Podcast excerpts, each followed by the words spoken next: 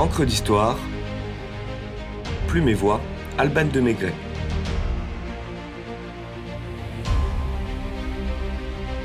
L'incendie de Rome, quand Néron met le feu.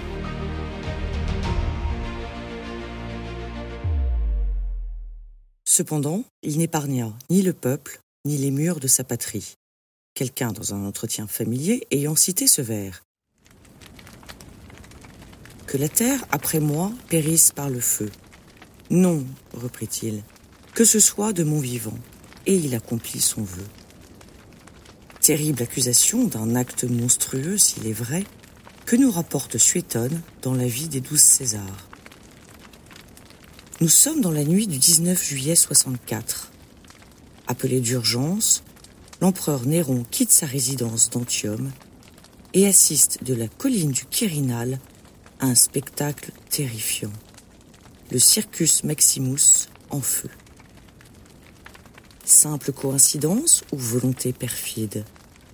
Le 19 juillet n'est-il pas justement l'anniversaire du premier sac de Rome, en 390 avant Jésus-Christ, lorsque les Gaulois avaient mis la ville à feu et à sang? Les vigiles urbani, pompiers de l'époque, ont l'habitude de lutter contre les incendies que les braseros utilisés par les Romains pour l'éclairage et la cuisine déclenchent fréquemment dans les insulae.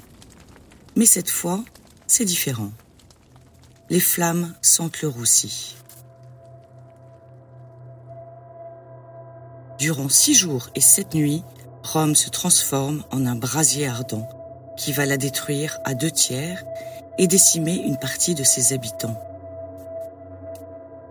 Les innombrables échoppes qui entourent le cirque ravivent en combustible les flammes qui, à la faveur du vent, se propagent vers les monts Palatins et Saelius.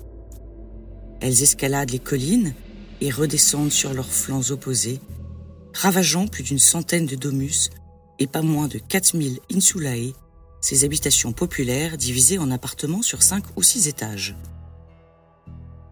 La ville éternelle se consume et rien ne semble pouvoir endiguer cette fournaise démoniaque, apocalyptique. C'est une vision proche de celle de Chateaubriand dans son voyage en Italie de 1829.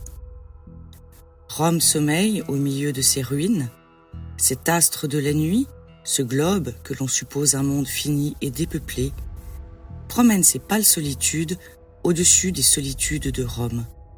Il éclaire des rues sans habitants, des enclos, des places, des jardins où il ne passe personne. Plus personne.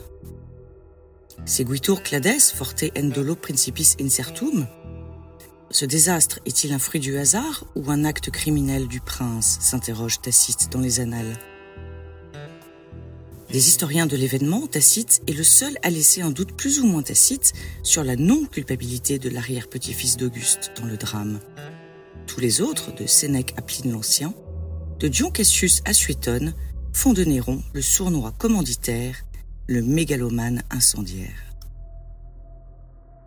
D'après leurs récits, des témoins auraient vu des personnes attiser le feu par ordre de l'empereur. D'autres empêchaient les secours d'éteindre les flammes. Des esclaves de chambre de l'empereur propageaient l'incendie vers l'emplacement de la future et somptueuse Domis Aurea. Les soldats interdirent l'accès à leur maison embrasée aux propriétaires désireux de récupérer leurs morts ou sauver quelque objet. Les efforts de Néron pour loger les sans-abri et offrir des vivres aux survivants ne suffisent pas à effacer les soupçons qui pèsent sur lui. Si ces mesures lui octroient un faible soutien populaire, le Sénat, lucide sur l'origine criminelle et impériale de l'incendie, confirme son idée que Néron n'est qu'un tyran odieux. On raconte d'ailleurs que le fils adoptif de Claude aurait joué de la lyre en chantant de sa voix romaine un poème sur la chute de Troie lorsqu'il contemplait sa ville se réduire en cendres, tel Priam, triste spectateur de la mort de ses fils et de l'anéantissement de son royaume, avant d'être lui-même sacrifié. Mais le dessein de l'empereur romain est tout autre. Il ne s'agit pas de son propre holocauste, mais celui de la ville aux sept collines à l'aube de son apogée. Il ne s'agit pas d'un deuil, mais d'un caprice, d'une ambition personnelle. Selon les mots de Suétone, en effet, sous prétexte qu'il était choqué par la laideur des anciens édifices, par l'étroitesse et par les sinuosités des rues, il incendia Rome. Rome qui ne s'est pas faite en un jour est à reconstruire. Prendra-t-elle le nom de Néropolis comme certains l'affirment?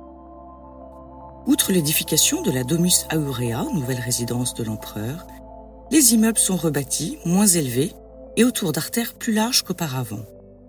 Néron se pose en fondateur d'une ours plus pratique, plus superbe. Même s'il finance un certain nombre d'agréments modernes dans les habitations romaines, les doutes persistent sur sa culpabilité. Il faut apaiser les rumeurs. Or, depuis une trentaine d'années, des juifs dissidents prétendent que leur Dieu unique aurait envoyé son Fils sur terre pour sauver les hommes. L'un de leurs meneurs, un certain Paul de Tarse, s'enflamme en professant qu'un feu purificateur brûlera les païens. Néron, comme bien d'autres d'ailleurs, voit dans ses propos une exécrable superstition selon les mots de Tacite. Les chrétiens, voilà les parfaits boucs émissaires, les incendiaires de Rome. L'empereur matricide, il a assassiné Agrippine la jeune, sa mère, fait alors subir aux chrétiens qui se rendent d'eux-mêmes ou sont dénoncés des persécutions arbitraires. Si personne ne croit à leur implication dans l'incendie, Néron espère sans doute reporter la haine des citoyens sur une autre cible que lui-même. Faire aux bêtes sauvages dans l'arène, crucifiés ou immolés par le feu, il livra au supplice les chrétiens, race adonnée à une superstition nouvelle et coupable, rapporte encore Suétone. La tradition veut que Saint Paul, puis Saint Pierre, ait fait partie des victimes de Néron et compte parmi les premiers martyrs chrétiens.